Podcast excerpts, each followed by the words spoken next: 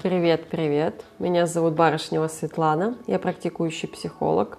Хочу с вами поделиться наблюдениями по работе и личной жизни, а именно тем, э, где мне кажется кроется корень зла, в чем причины очень многих человеческих страданий и почему многим людям не нравится жизнь, которую они ведут, и вообще в целом не удовлетворены собой, миром, другими людьми, отношениями.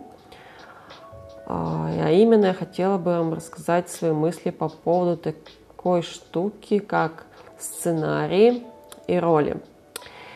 Мое мнение, что многие люди, и я в том числе, я же тоже человек, в общем, мы заигрываемся очень часто в определенных ролях, сценариях, а, масочках, которые мы носим, они нам очень нравятся.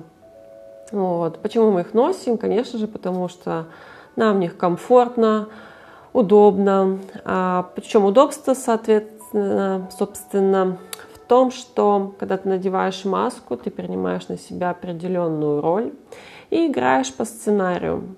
Угу. Да, то есть здесь уже думать-то не нужно особо. Маска, роль она тебя сама ведет. Ведет по определенному архетипу. И в нем, соответственно, удобно существовать вот как актер в фильме играет роль, вот он вступает в эту роль, и до конца фильма мы знаем, э, в общем-то, если мы, конечно же, этот фильм смотрели, уже чем он закончится, да, актер всегда ведет себя одинаково, как бы это странно не казалось. Вот. И, конечно же, мы очень удивляемся, когда, например, концовка неожиданная, да, и тогда мы чувствуем вау, прям аж до мурашек вот это состояние, когда что-то новенькое, и тут ты понимаешь, что ого, такое удивление. Вот в этот момент чувствуешь на какую-то настоящую жизнь и реальность, что и такое происходит. Это как раз-таки про выходы из сценариев. Ну ладно, это потом. А, так вот, и часто вроде мы играем вот в этих ролях, опять же, как я уже сказала, вроде бы же это удобно все, да, ты знаешь, как себя вести в определенных ситуациях с разными людьми, но при этом почему-то как раз-таки возникает очень много сильных и не совсем приятных эмоций, да, а, часто такие неприятные эмоции, как стыд, а, вина, обида, вот обида самая любимая в сценариях штука, да, вот. Ну, все это перекрывает, конечно, история о том, что ты привык себя так вести, там, например, с детства или в школе ты получил этот сценарий, или уже во взрослой жизни даже можешь включиться в какой-то сценарий, да. Но самое это ужасное в этом во всем том, что когда ты играешь, у тебя нет выбора. Да, это и плюс, и минус одновременно. И каждый здесь уже сам выбирает для себя, что он хочет. Нужен ему выбор, нужна ему свобода. Потому что когда нет выбора, и думать не нужно, не нужно брать на себя ответственность, но и свободы в то же время нет. Но самые известные роли на слуху, которые все слышали, это роли, входящие в треугольник Карпмана, да, это жертва, агрессор, спасатель человек может заигрываться в определенной роли, либо даже играть сразу несколько ролей, это чаще всего, да, в разных отношениях, да и в одних и тех же отношениях он может становиться то агрессором, то жертвой, то вдруг начинать спасать. Да, частые роли это роли амазонок, независимых женщин, э, вечных юношей, которые не хотят взрослеть, чрезмерно опекающие мамки еще есть роли. А, так вот, так интересно, что мы заигрываемся в этих ролях, хотя при этом чаще всего такая жизнь причиняет страдания. Почему страдания? Потому что тебя, как такового живого человека, в этом нет настоящего. Как будто не задействован огромный пласт тебя, твоей жизни, он скрыт внутри при этом. Не задействована твоя природа, твое естество, твое творческое самовыражение. Здесь этого нет. Ты просто плывешь по течению. Ты вот как, как, как марионетка, скорее даже получается, движешься по сценарию.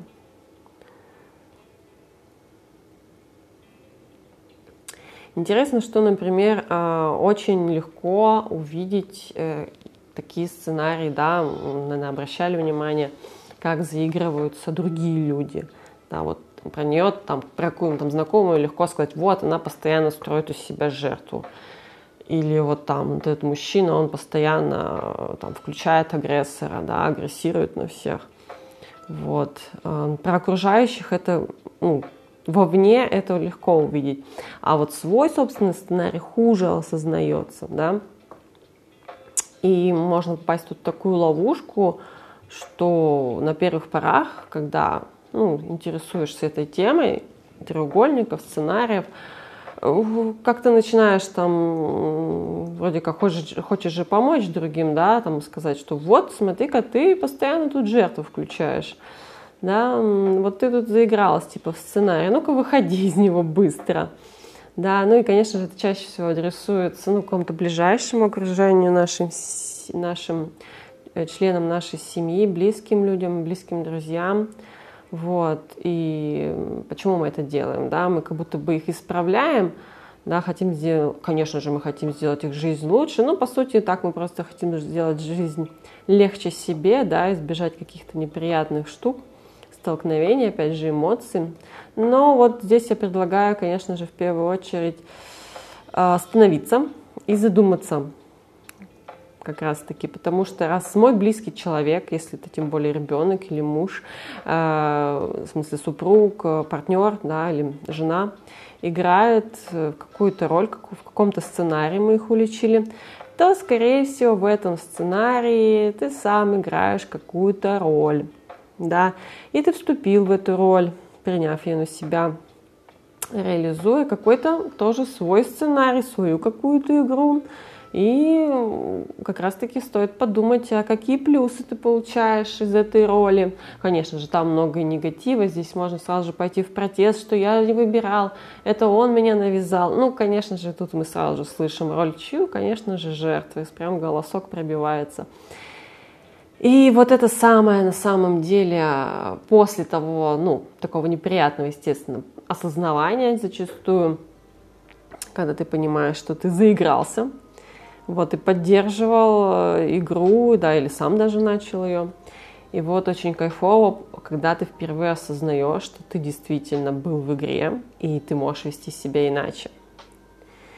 Вот. И если, конечно, ты действительно хочешь сделать хорошее близкому человеку, там, ну, о себе, естественно, мы думаем мало, конечно же.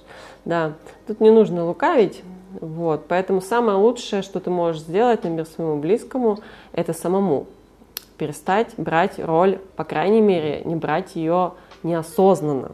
Вот. То есть брать ее можно продолжать, но уже делать это осознанно и понимая, для чего ты это делаешь. Да, ну и как, таким образом подаешь партнера тоже поиграть в это.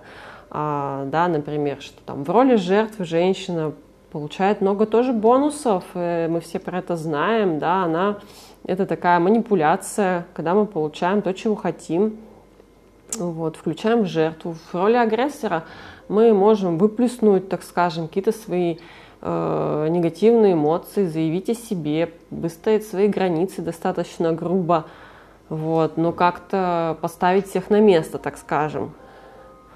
Ну и, конечно же, в роли спасателя самый большой бонус – это всеобщее признание. Посмотрите, посмотрите, какой я хороший, да, я достоин любви и уважения.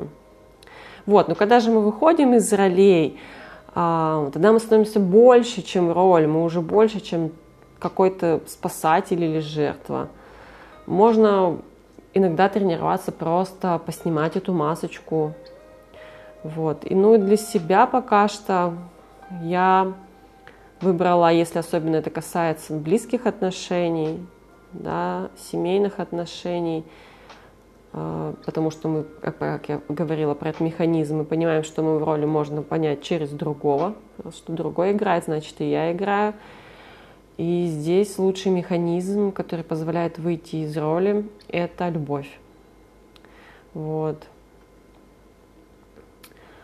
А, то есть, если ты, как я повторюсь, да, например, другого считаешь там агрессором, да, например, это легче показать на мужско-женских отношениях, Скорее всего, раз ты мужчину, который, которого ты испытываешь чувства, считаешь агрессором, значит, тебе удобно в этой роли быть наивной жертвой, которая обманывают, которая делают больно.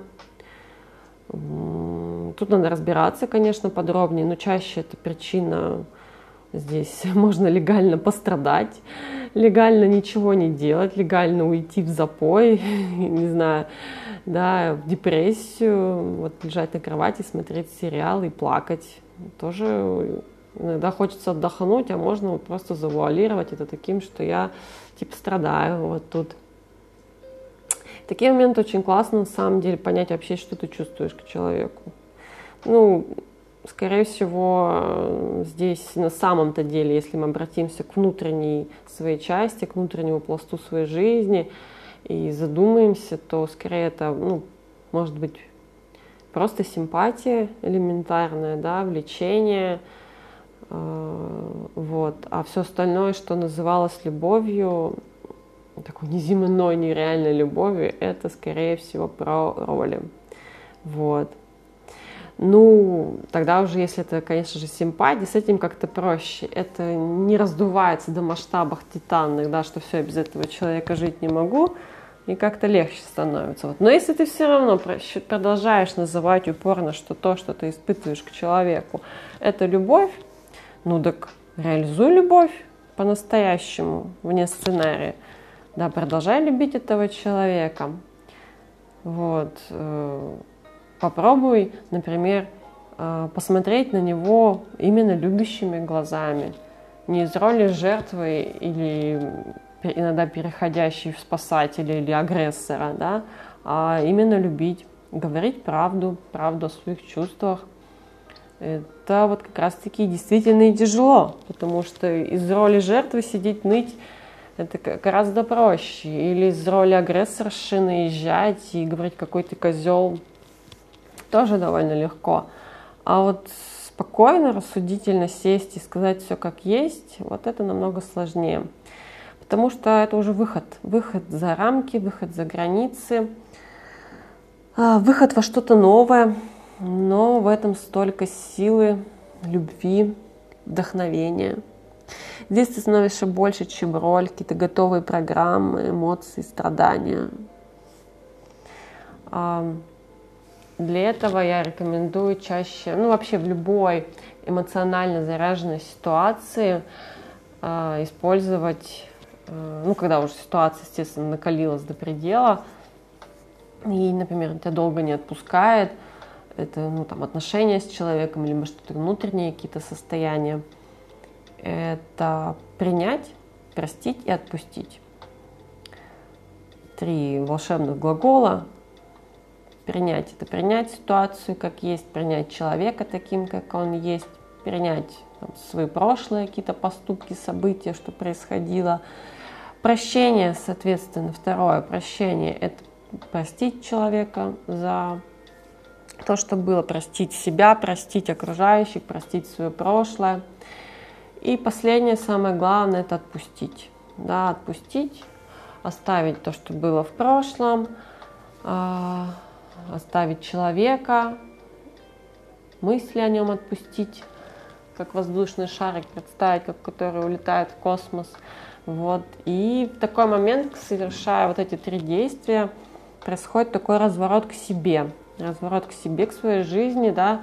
Если ты жил вот только этим, например, в последнее время какими-то зацикленными навязчивыми мыслями, жвачкой о ком-то, о чем-то, тут в такой момент ты разворачиваешься к себе, своей реальной жизни. И это очень круто. И здесь очень много как раз-таки про освобождение отношений происходит. Ты, э, ты даешь свободу как раз другому человеку, отпуская его. Вот. Ну и давай поиграть, если он хочет. Но опять же, ты делаешь уже это осознанно. Самое главное все-таки не вытаскивать человека из сценария насильно, не пытаться, потому что, почему? понятно, здесь уже опять включается роль агрессора, потому что вытаскивать из сценария другого человека очень больно ему. Не зря тут такие прямо глаголы я проговариваю. Это вытаскивать, да, это что-то такое агрессивное.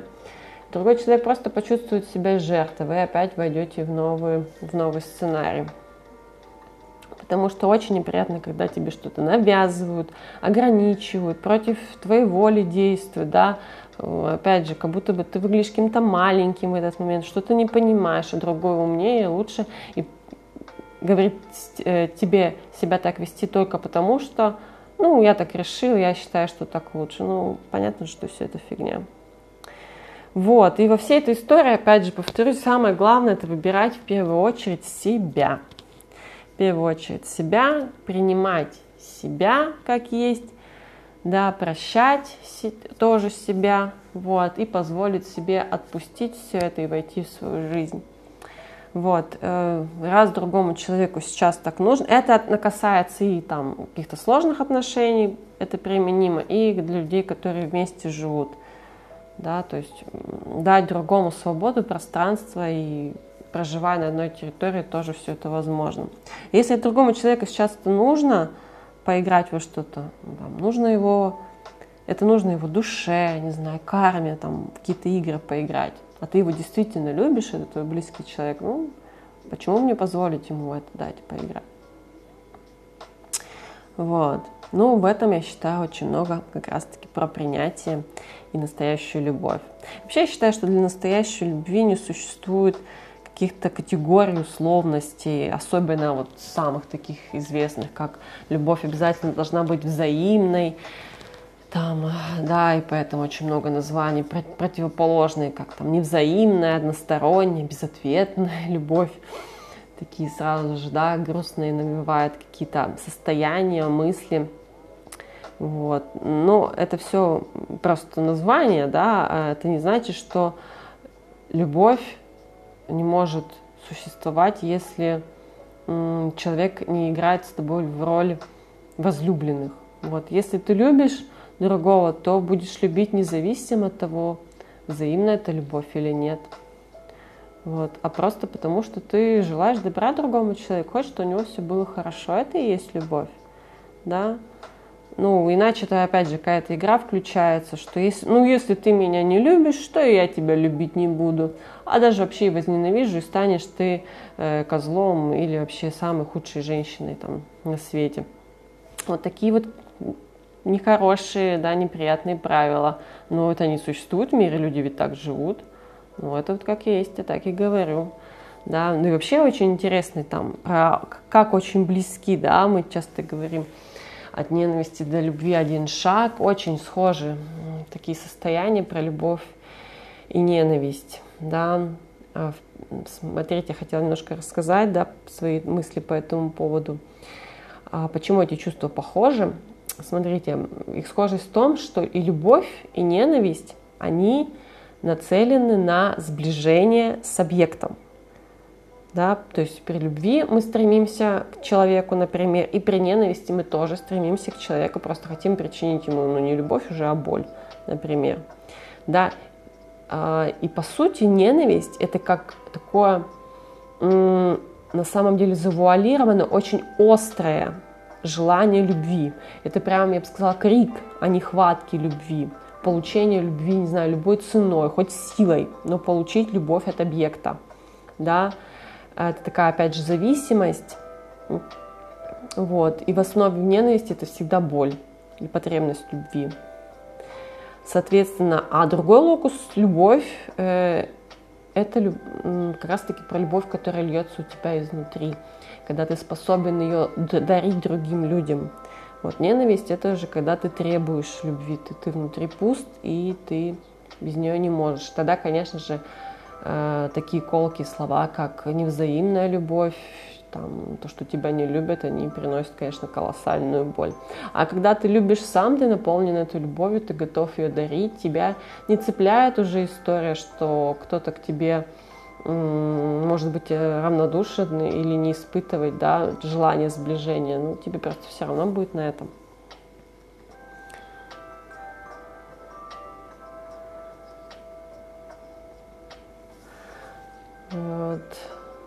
Поэтому, что могу сказать?